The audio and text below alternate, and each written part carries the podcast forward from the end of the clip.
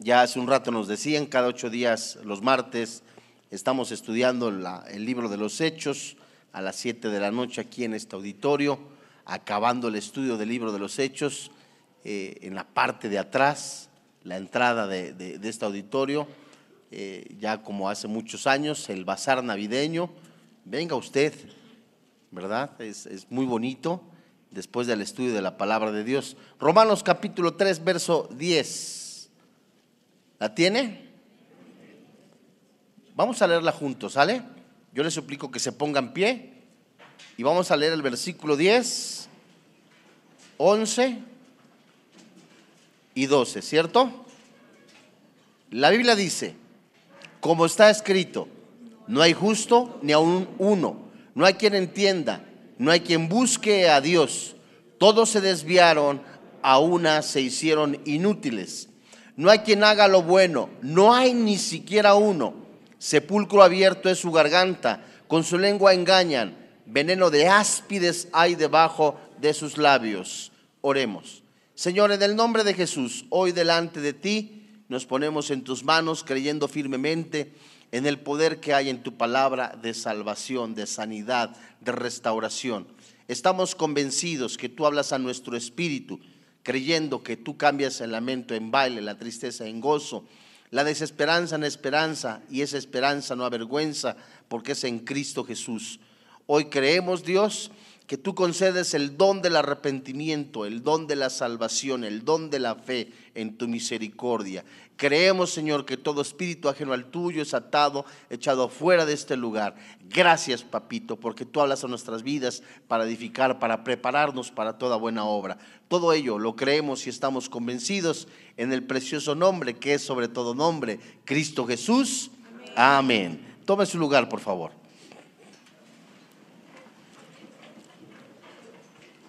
Todos los problemas, los problemas son inevitables en este mundo caído y perverso. La Biblia cita muchos ejemplos de personas aparentemente buenas, de personas que pudieran encontrarse sin tacha. Por ejemplo, Elifaz, uno de los prendidos consejeros de Job, declaró, pero así como las chispas se levantan para volar, por todo el aire, así el hombre nace para la aflicción. El profeta Jeremías, que se le conoce como el profeta llorón, se lamentaba de la siguiente manera en el capítulo 20, versículo 18. ¿Para qué salí del vientre? ¿Para ver trabajo y dolor? ¿Y que mis días se gasten en afrenta?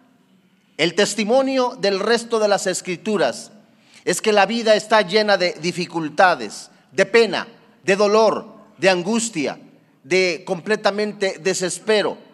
Y para aumentar el dolor se producen las dificultades y surge la realidad perturbadora de que Dios en ocasiones pareciera que no te escucha, de que Dios no escucha tu aflicción o no la ve. Parece que está distante, despreocupado. Job, desanimado, clamó así en el capítulo 13, verso 24, ¿por qué escondes tu rostro y me cuentas por enemigo? Pareciera que esta cita hace pensar que Dios se comportara como enemigo ante la gente. El profeta Isaías afirmó, verdaderamente eres Dios que te encubres, Dios de Israel, pero Dios también que salva.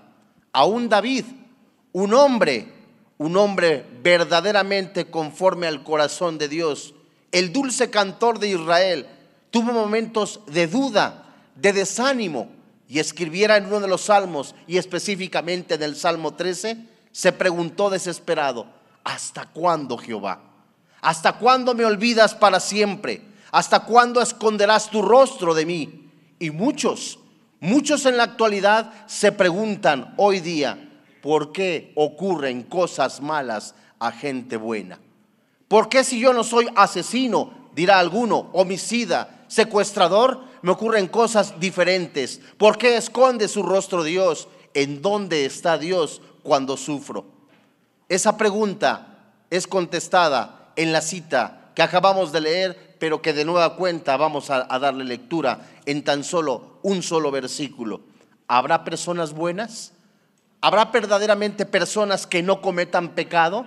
La Biblia dice en el verso 10 de la carta a los romanos que escribiera el apóstol Pablo guiado por el Espíritu Santo, como está escrito, no hay justo ni aún uno, no hay quien entienda. Y finaliza el versículo 11, no hay quien busque a Dios. En Romanos capítulo 3, versículo 23, la Biblia dice, por cuanto a todos pecaron, están destituidos de la gloria de Dios. La paga del pecado, la Biblia dice, es la muerte. Vaya conmigo al Salmo 58. Todos, absolutamente todos los hombres, nacemos en pecado. ¿Qué es el pecado? Algunos se preguntará. El pecado, tal y como se menciona en Efesios capítulo 2, es la separación entre Dios y el hombre. Efesios capítulo 2 menciona lo que usted busca, el Salmo 58. Nacemos con ese pecado, esa maldición. Estábamos muertos en nuestros delitos y pecados. ¿Qué es eso? Algunos se preguntará. Yo no tengo la culpa de eso. Otro dirá, ¿sabes? La caída que se menciona en Génesis capítulo 3, la mala decisión de Adán y Eva maldijo no solamente la tierra, maldijo las decisiones de los hombres en cuanto nacieron en pecado. Alguno dirá, pero ¿qué es pecado? De nueva cuenta preguntamos, es no atinar, no dar en el blanco. Hay un plan, hay un propósito, lo que Dios tiene para tu vida. Y cuando tú decides de manera equivocada, errónea, la Biblia le llama pecado. No errar en el blanco. Pasarse hasta un alto es un pecado. ¿Cómo? Sí, porque estás transgrediendo una ley. ¿verdad? Hay tantas cosas que la Biblia nos enseña. Dice el Salmo 58, ¿lo tienes? Oh congregación, ¿pronunciáis en verdad justicia? ¿Juzgáis rectamente hijos de los hombres? Antes, ¿qué dice la Biblia? En el corazón maquináis iniquidades. Esto es interesantísimo. Santiago nos dice en, dentro de sus escritos, el hermano de Jesús, ¿de dónde vienen las guerras de las pasiones, las envidias. Dice el versículo 2. Antes en el corazón maquináis iniquidades, hacéis pesar la violencia de vuestras manos en la tierra. Se apartaron, ¿quiénes? Los impíos desde la matriz. Se descarriaron hablando mentira desde que nacieron. Todo ser humano nace con eso que se llama pecado no hay justo, no hay uno solo, no hay quien entienda. Jesús fue confrontado y el mismo Jesús contestó en relación a esa aparente bondad. Bueno, bueno, solo Dios. El hombre nace en pecado. Versículo 4. Veneno tienen como veneno de serpiente. Son como el áspid sordo que cierra su oído, que no oye la voz de los que encantan. Por más hábil que el encantador sea. Versículo 6 oh Dios, quiebra sus dientes en sus bocas, quiebra, oh Jehová, las muelas de los leoncillos, sean disipados como aguas que corren, cuando disparen sus saetas, sean hechos pedazos. Santos hermanos en la fe, personas que nos visitan, la Biblia es clara. La naturaleza del hombre es el pecado. Y solo la sangre de Cristo puede lavar, puede limpiar, Solamente la sangre de Cristo puede hacer eso que las religiones no hacen. Usted seguramente puede estar convencido o creyendo en su mente que a través de ritos ceremoniales, de portarse bien, tiene la vida eterna. Está equivocado. Hay un solo camino, hay una sola verdad, hay una sola esperanza. Es Jesús el camino, la verdad y la vida. Es Jesús que es Dios por sobre todas las cosas. No son las religiones, amigo. Religiones es el tema más impresionante en todos los tiempos de la historia de la humanidad. Es quizás hasta además el negocio más lucrativo, las religiones. Pero déjeme decirle, Jesús no es religión. Jesús es el único que le conduce a la vida eterna. Jesús vino a dar vida y vida en abundancia. La religión, existen miles de religiones. La palabra religión es volver a juntar, volver a ligar. ¿Cómo? A través de obras, de ritos ceremoniales. Y eso es lo que la religión intenta hacer con las obras. aparentemente acercarse a Dios. En Juan capítulo 8 mencionaban los fariseos, nosotros somos hijos de Abraham, considerando y creyendo que la salvación se heredaba. Pensaban que la salvación se tenía por pertenecer a un grupo religioso, mas sin embargo, el mismo Jesús le dijo, ustedes son hijos de Satanás, porque las obras de él hacen, y muchos roban, adulteran, asesinan, secuestran, hacen las obras del diablo. Pero recuerda, hay perdón en la sangre de Jesús. En consecuencia, por cuanto Dios es justo, todo el capítulo 3 de la carta a los romanos nos menciona a Dios como justo, como juez. Y la carta a los romanos presenta por lo menos 14 acusaciones a una humanidad perdida. Es ahí cuando nos preguntamos, entonces el hombre es bueno? De ninguna manera. La pregunta es, ahora, ¿por qué a los creyentes, a los cristianos, les suceden cosas malas? Unos nos podemos preguntar, ya somos salvos, tenemos la vida eterna, pero ¿por qué nos siguen ocurriendo cosas malas? Uno, vayamos a Proverbios 17, verso 3. Los creyentes, los cristianos estamos en un mundo en donde el mundo está caído. De hecho, Dios permite que tales cosas ocurran por muchas razones. ¿Por qué les ocurren cosas malas a gente buena? Uno, Dios permite que a su pueblo le ocurran cosas malas para probar la validez de su fe. ¿A ah, qué interesante? Dios no sabe nuestro corazón, Tan solo con leer Apocalipsis capítulo 2 y 3 nos damos cuenta que Dios conoce nuestro corazón, Dios sabe las intenciones, sabe lo que vas a hacer mañana o pasado. Pero entonces, ¿a qué se refiere de ver el corazón? Para mostrarte cuánto le amas. Dice Proverbios, verso 3 del capítulo 17, el crisol para la plata y la hortaliza para el oro. Pero ¿Qué dice? Jehová prueba. ¿Qué dice la Biblia? Los corazones. Es allí, en ese momento, donde comienza la purificación de la fe, en donde eres probado.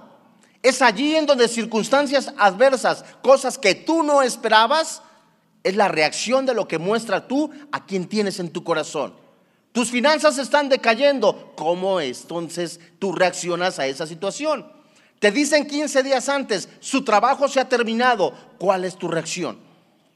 Vayamos a Deuteronomio capítulo 8, versículo 2. Todos, todos, todos, todos, todos, todos los cristianos vamos a ser probados. Ya lo dijera Santiago en capítulo 1, que al recibir esa prueba la tengamos con sumo gozo. Y es una carta para cristianos porque comienza con la frase hermanos míos.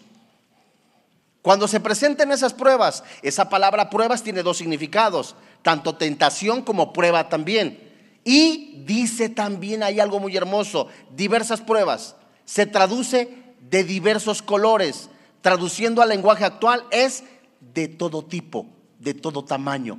Es decir, el cristiano va a atravesar pruebas de todo tipo y de todo tamaño. ¿Cuál va a ser tu reacción? Deuteronomio capítulo 8, verso 2, ¿la tienes? Y te acordarás de todo el camino por donde te he traído, te ha traído Jehová. ¿Quién? Tu Dios. ¿Cuánto tiempo? Estos 40 años en el desierto. ¿Pudiera entonces parecerse al tiempo que estamos transitando en este planeta? ¿Para qué lo llevó Dios al desierto? Para afligirte, para probarte. Pregunta, ¿será un Dios cruel que le encanta ver a su pueblo sufrir? No. ¿Será un Dios egoísta que quiere únicamente que le adores? Adórame, adórame, adórame, adórame. ¿Será eso? No. Era tan fácil poner una pila o poner un chip y decirle a la persona, adórame y se acabó. Pero hay algo que se llama voluntad. Tú decides entre el bien y entre el mal. Y dependiendo tu decisión, será la consecuencia en tu vida. Dice la Biblia, para afligirte y para probarte. Es decir, Dios iba a mostrar a los corazones de ese grupo de personas, de ese miles de personas que estaban peregrinando, hasta dónde le amaban, hasta dónde estaban dispuestos a depender de Dios, hasta dónde estaban dispuestos a depender de Dios, hasta dónde estaban dispuestos a morir por convicción. ¿Y qué dice la Biblia? Para saber lo que había en su corazón. Si habías de qué? De guardar o no sus mandamientos. Dios permite que le ocurran cosas malas para probar la validez de tu fe. Llevas años esperando quizá alguna bendición. Llevas años esperando en el momento que tu esposo declare a Jesús como su Salvador personal. Pregunta, ¿cuánto tiempo pasas con Dios? Pregunta, ¿estás discipulándote? Pregunta, ¿estás completamente convencido de que Dios puede hacer las cosas o hay duda? Vayamos a la primera carta de Pedro en el capítulo 1. Sabes, las pruebas son permitidas por Dios. Las tentaciones son permitidas por Dios.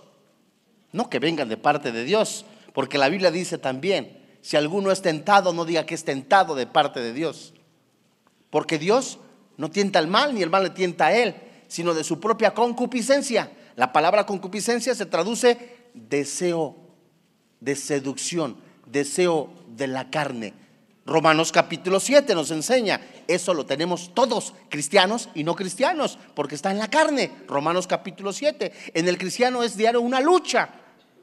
¿Me voy dando a entender? ¿Sí o no? Primer carta de Pedro capítulo 1 versículo 6. La Biblia dice, aquí muestra, Santo Dios, Santo hermano en la fe, la condición del corazón del creyente en las buenas y en las malas.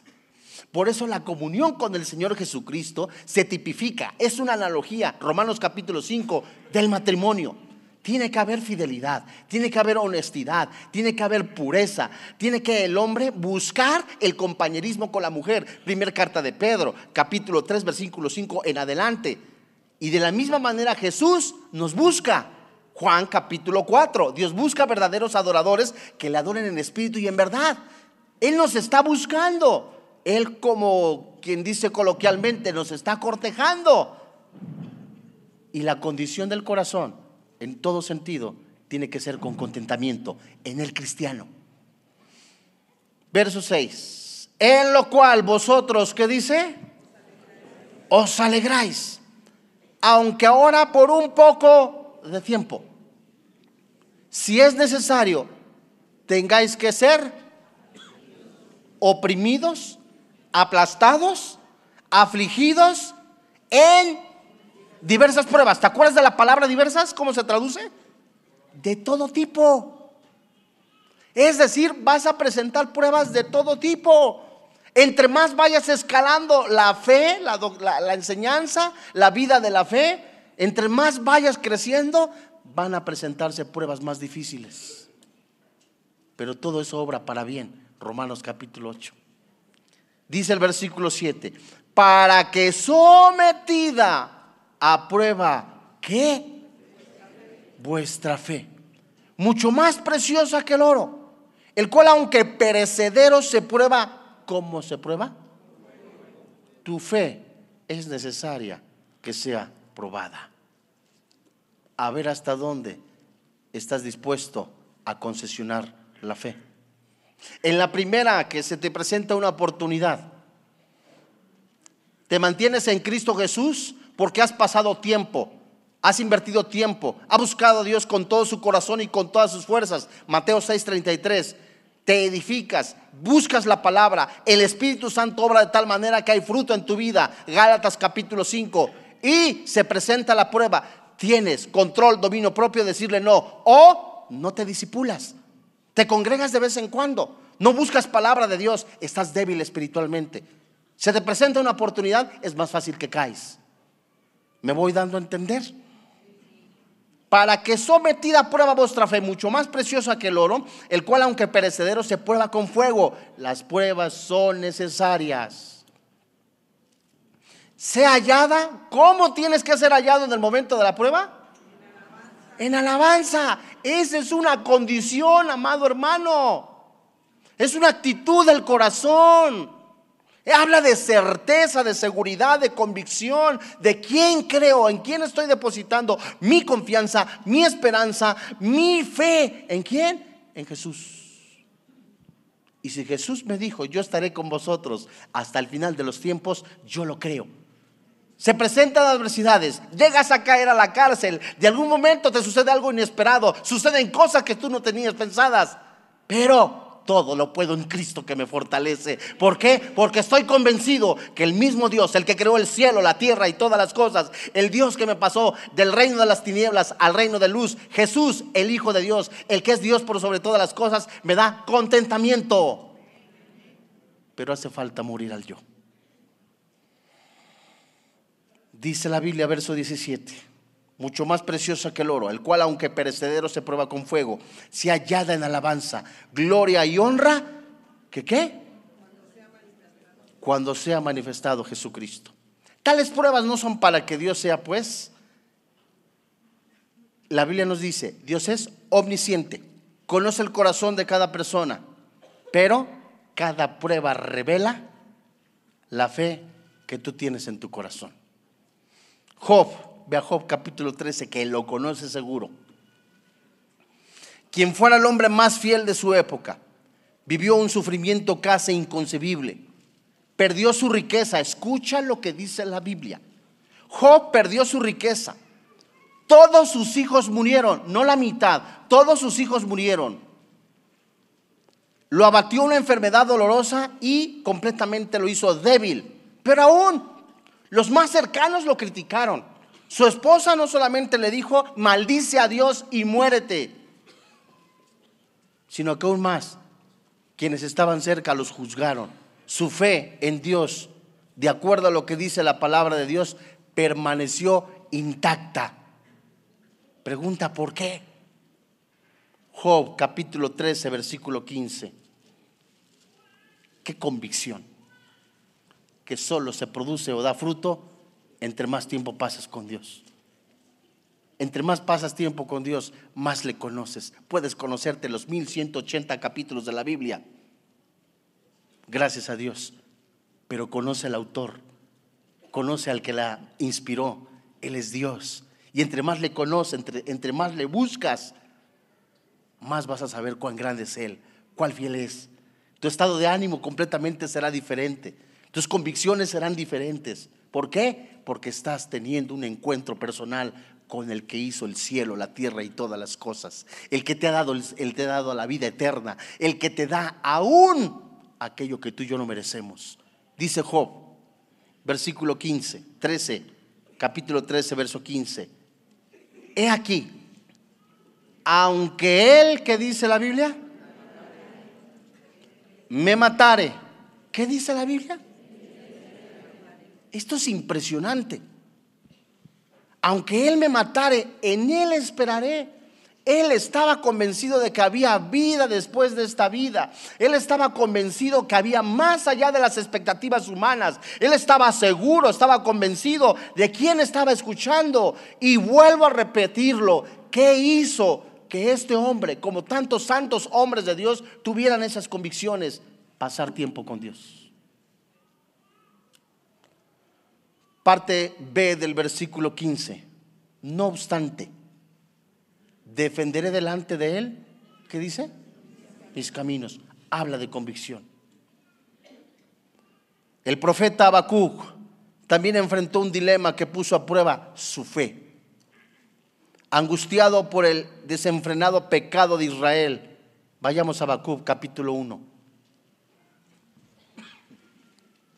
Dios mío, alguno puede decir hasta cuándo se acabará la inmoralidad en la ciudad de los palacios.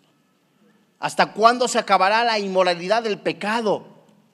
Secuestros, robos, asesinatos, homicidios.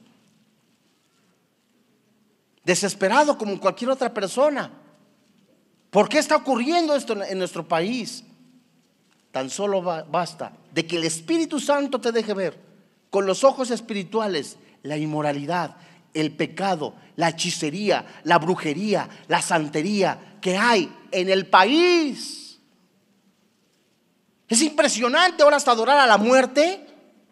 Es impresionante qué vaciedad hay en la sociedad. La Biblia dice categóricamente los borrachos, los adúlteros, los afeminados, los maldicientes, los estafadores, los hechiceros no heredan el reino de los cielos.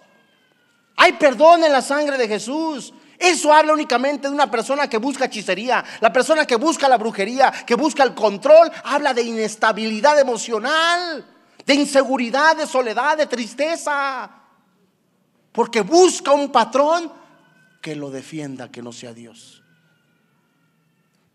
Habacuc capítulo 1, versículo 2. ¿La tienes?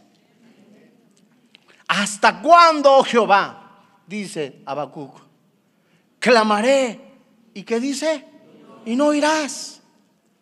¿Cuántas veces hasta se burlan de ti? Y Dios no te escucha. Y eres cristiano. Ve lo que yo tengo en casa. A la flaca. ¿Verdad? Así le llaman también. A esta potestad. A este demonio. La santa muerte. Tengo esto, tengo aquello. Y si me cumple pero te va a cobrar el precio y no va a ser nada barato, porque la paga del pecado es la muerte. Dice la Biblia, ¿hasta cuándo Jehová clamaré y no irás? Y daré voces a ti a causa de qué? De la violencia. ¿Y no salvarás? ¿Cuántos cristianos pudieran estar diciendo, Dios mío, por favor, ¿por qué no cesa la violencia en nuestro país? ¿Por qué no cesa la violencia en nuestra comunidad? ¿Por qué no cesa la violencia en nuestra colonia? Dios mío, ¿por qué? ¿Por qué no inclinas tu oído a nuestro ruego? Verso 3. ¿Por qué me haces ver iniquidad? Y haces que vea molestia. Destrucción y violencia están delante de mí y pleito y contienda se levantan, por lo cual la ley que dice la Biblia es debilitada y el juicio no sale según la verdad, por cuanto el impío asedia al justo. Por eso, ¿qué dice? ¿A cuál más? Un importante número, no todos, de algunos funcionarios, de algunos colonos están mezclados en la corrupción. ¿Cuál es el fruto entonces para la nación? Corrupción. ¿Qué es lo que siembra el ser humano? Inmoralidad, pecado. ¿Cuál será el fruto? Inmoralidad y pecado.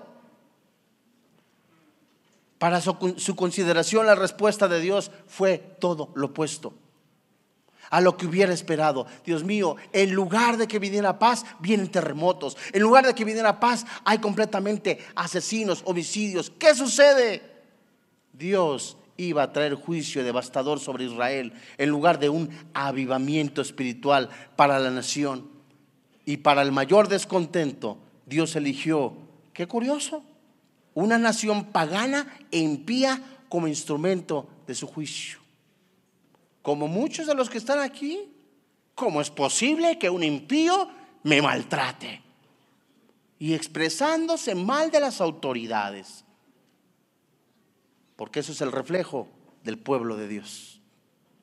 Un comentarista muy importante, que fue presidente durante muchos años de Monitor, expresó lo siguiente en una entrevista en relación a la violencia en la República Mexicana. ¿Cuál es su opinión, señor fulano de tal, en relación a la violencia que ocurre en nuestro país? ¿Sabes cuál fue su respuesta? Su respuesta fue, ¿en dónde están las iglesias cristianas? ¿Qué están haciendo las iglesias cristianas? Y una persona que no es cristiana que diga eso es porque ya las piedras están hablando.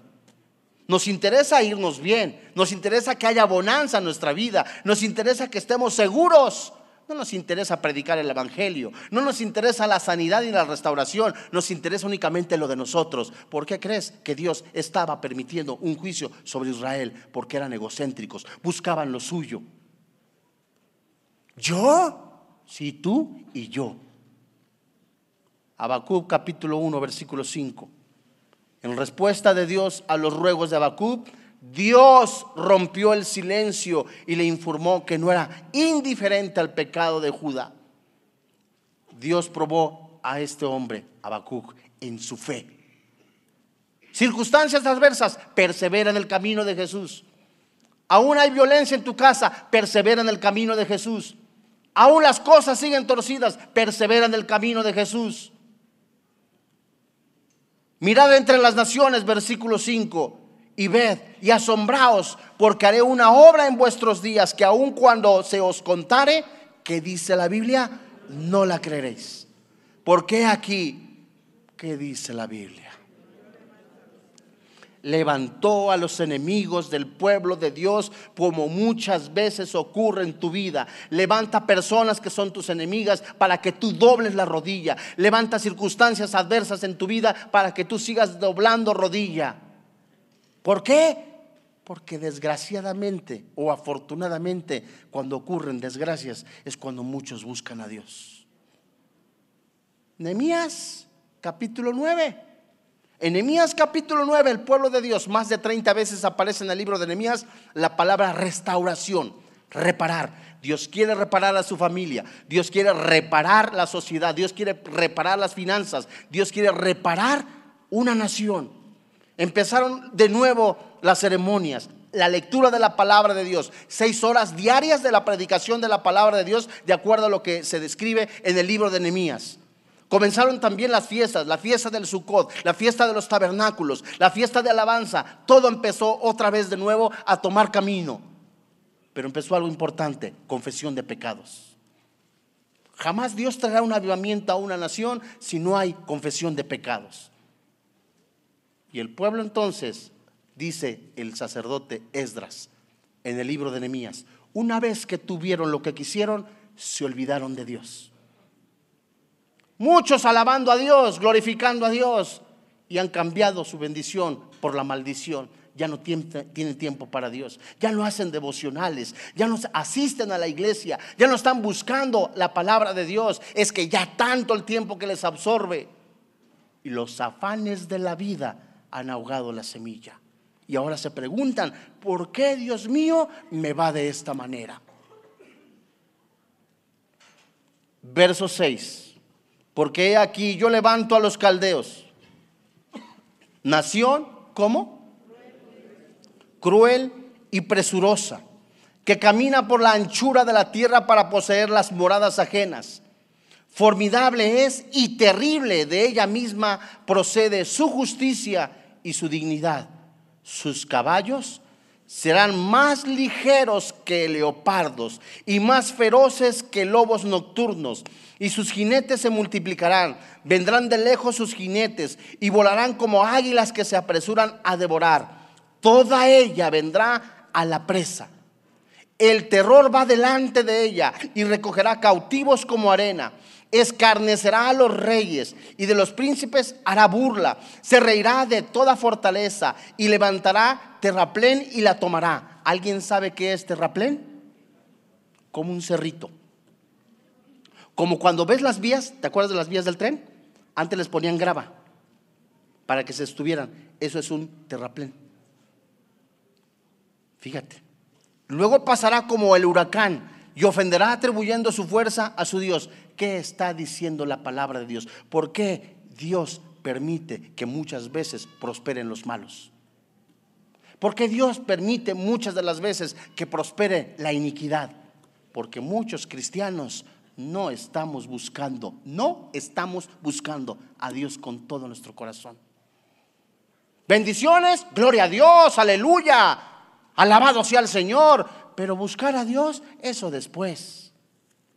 ¿Te interesa más seguir fornicando con tu novio? ¿Te interesa más cuánto llevas juntado o ahí en tu dinero, en tu cuenta bancaria? Porque esa es tu seguridad, sin darte cuenta que estás fincando únicamente caminos torcidos. Sin embargo, a pesar de la confusión de Abacub, porque la nación peor que Israel era una nación, era una nación que era un instrumento de Dios. Era increíble que Dios estuviera usando a impíos para disciplinar a la nación de Israel. Y la nación de Israel decía, ¿por qué no sucede esto? Ah, simple sencillamente porque sus tiempos con Dios se habían enfriado, ya no se disipulaban, ya no se congregaban, todo lo hacían de manera mecánica, como una religión. su corazón se enfrió. Obras y obras y obras y obras. Apocalipsis menciona a la iglesia de Éfeso. Tienes muchas obras, haces muchas cosas, pero tengo contra ti que has dejado tu primer amor. Ya no había esa pasión. Ya no había esa pasión de buscar a Dios, como cuando ya no hay esa pasión de buscar a tu esposa. Se enfrió por haberse multiplicado la maldad en el corazón de los hombres. El corazón de los hombres se endureció. Se volvió monótono, se volvió rutinario. Vas a la iglesia como cuando llegas a casa. Así nada más. Das el gasto porque lo tienes que dar. Das el diezmo porque no te queda de otra. Y muchos vienen a la iglesia porque ¿qué hago? No tengo nada que hacer. Se enfriaron. El matrimonio y la comunión con Dios es una analogía. Y el pueblo de Dios estaba siendo juzgado. Abacub estaba siendo probado. Verso 12 de Abacub capítulo 1. Israel sufrió el juicio de una nación perversa pero Abacub resistió.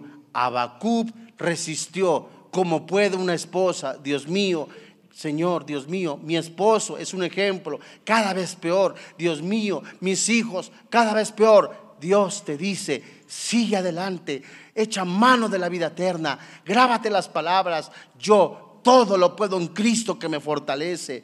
Dice el versículo 12, ¿no eres tú desde el principio, Jehová, Dios mío, santo mío? No moriremos, oh Jehová, para juicio lo pusiste y tú, oh roca, lo fundaste para castigar. Muy limpio eres de ojos para ver el mal, ni puedes ver el agravio. ¿Por qué ves a los menospreciadores y callas cuando destruye el impío al más justo que él? Escucha, de acuerdo a lo que dicen estos dos versículos, quienes posean una fe auténtica pasarán las pruebas. Quienes posean una fe auténtica pasarán las pruebas que Dios permita en sus, en sus vidas, trayéndoles seguridad, confianza y esperanza. No hay nada más hermoso en la vida de un cristiano. Dios mío, en la mañana Pongo en tus manos mis planes, mis decisiones. Pongo en tus manos mi trabajo. Pongo en tus manos mi esposa, mis hijos, mis hijas, mi trabajo con las personas que convivo. Dios mío, te entrego el gobierno de mi vida, mis ojos, mi boca, mis oídos, mi corazón. Te lo entrego todo, Dios mío. No hay nada más hermoso que un cristiano esté convencido de quién vive en su corazón. Y en el momento que tú dispones poner aflicciones, pruebas, tentaciones en las manos de Dios, Dios te da esa paz que sobrepasa todo entendimiento. Y si no es así, estás angustiado, desesperado. Dios mío, ay Dios mío, ay, ya subió el dólar, el dólar está a 25 pesos. Ay, y angustiados y preocupados. Y ni dólares tienen. Y ya lo hemos comentado y están desesperados. Dios permite que a su pueblo le ocurran cosas malas para que deje atrás su dependencia del mundo. ¿De quién dependes? ¿De Dios o del mundo? Abandonar toda dependencia o esperanza en nuestros recursos, en nuestro intelecto, en nuestra fuerza o personas es malísimo. Uno, Abacub, Job, santos hombres de Dios, fueron filtrados para evidenciar su fe. Dos, Dios permite que sucedan cosas malas en los cristianos para depender totalmente de Él. Ve a Marcos capítulo 6, verso 30. Las pruebas eliminan los recursos del mundo en que los creyentes confían. Las pruebas nos hacen dependientes de los recursos divinos. Marcos capítulo 6 verso 30, ¿la tienes? Entonces los apóstoles se juntaron con Jesús y le contaron todo lo que había hecho y lo que había enseñado. Verso 31, y les dijo, venid vosotros aparte a un lugar desierto, ¿cómo dice? Desierto, y descansad un poco, porque eran muchos los que iban y venían, de manera que ni aún tenían tiempo para comer. Versículo 32. Y se fueron solos en una barca a un lugar desierto, pero muchos los vieron ir y le reconocieron, y muchos fueron allá a pie desde las ciudades, y llegaron antes que ellos y se juntaron a él. Y salió Jesús y vio una gran multitud que dice, y tuvo compasión de ellos, porque eran como ovejas, ¿cómo? Que no tenían pastor. Y comenzó a enseñarles muchas cosas. Versículo 35. Cuando ya era, dice la Biblia, cuando ya era muy avanzada la hora, ya eran como las 10 de la noche, era un ejemplo. Sus discípulos se acercaron a él diciendo, no hay plaza desierto no hay tampoco tiendas Walmart. No hay tampoco, no trajimos lunch. El lugar está desierto. Ya es muy tarde. Ya, que se vayan, que aguaquen. Ya paró de llover. Que se vayan, Señor. Verso 36. ¿Qué dice? Despídelos para que vayan a los campos y a las aldeas de alrededor. ¿Y qué? Y compren pan pues no tienen que comer. ¿Qué estaban pensando los discípulos? Nada más en nosotros. Nada más en ellos. Mientras yo tenga mi chivo seguro, que Dios te bendiga. Perdóname la expresión. Pero mientras yo tenga nada más, ay, que el hermano le bendiga, ¿a quién crees que usa para bendecir a las demás, a las demás personas? A personas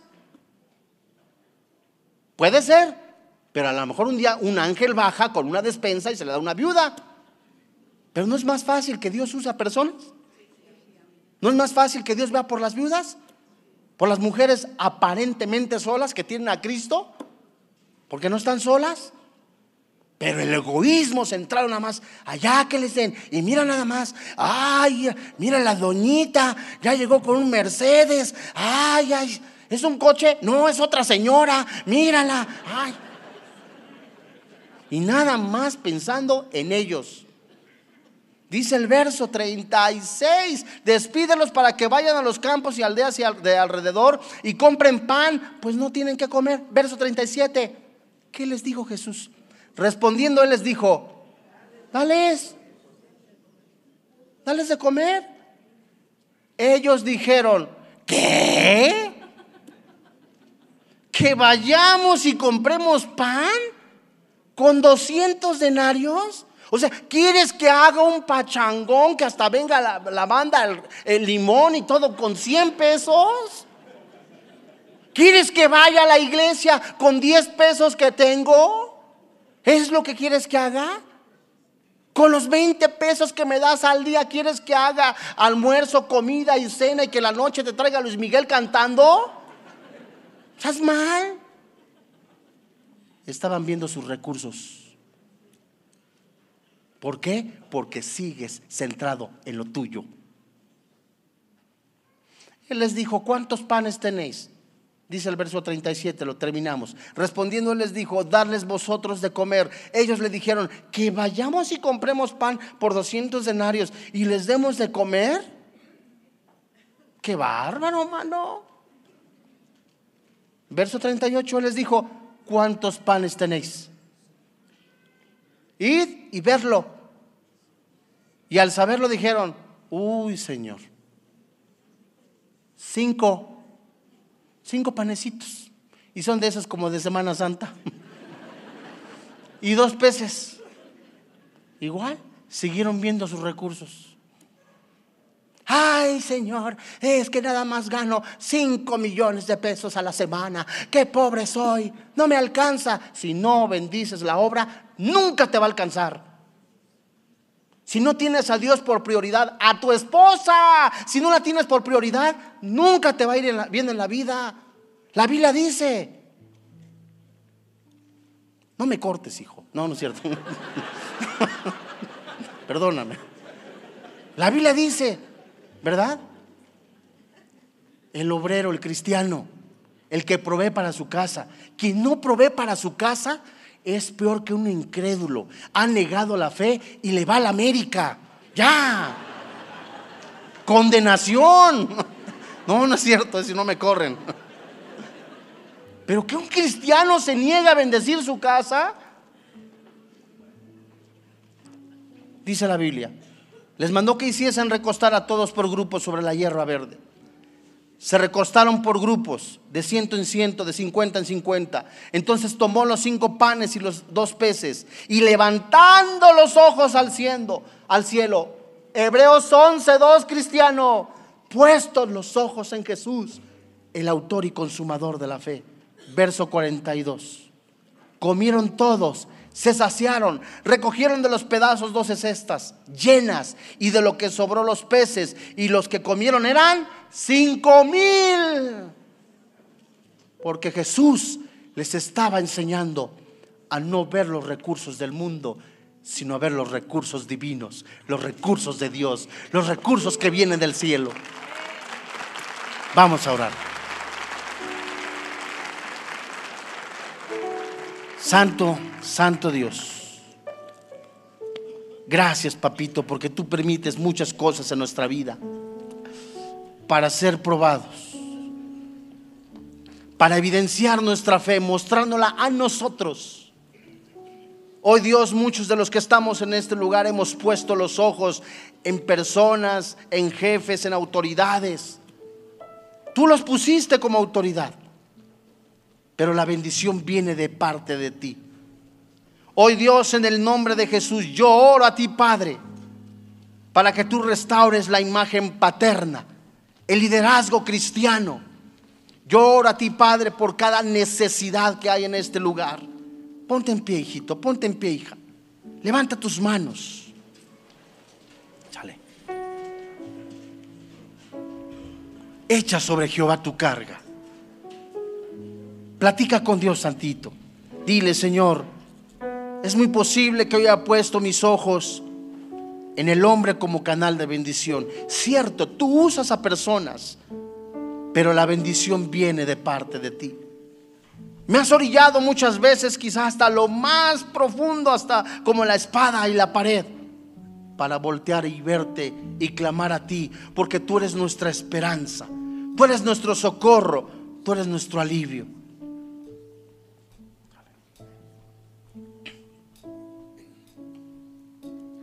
Tus pies. Glorifícate, papito santo. Mi corazón a tus pies.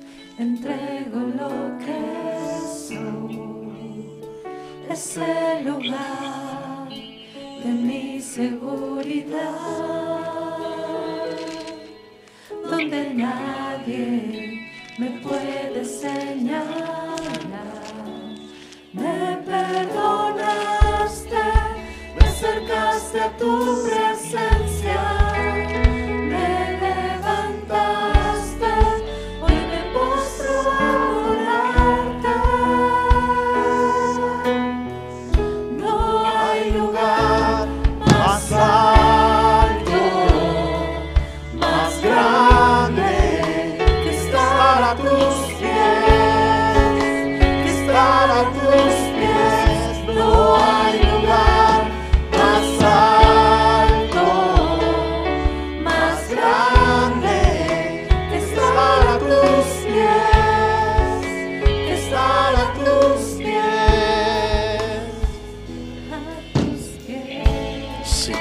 Yo te voy a pedir un favor. Inclina tu rodillita ahí en tu lugar.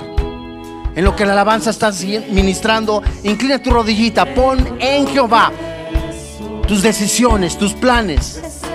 Pero ante todo, reconócelo en todos tus caminos.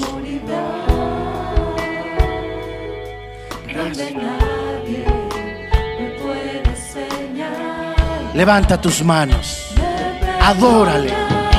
Qué privilegio qué bendición poder adorar al único Rey de Reyes.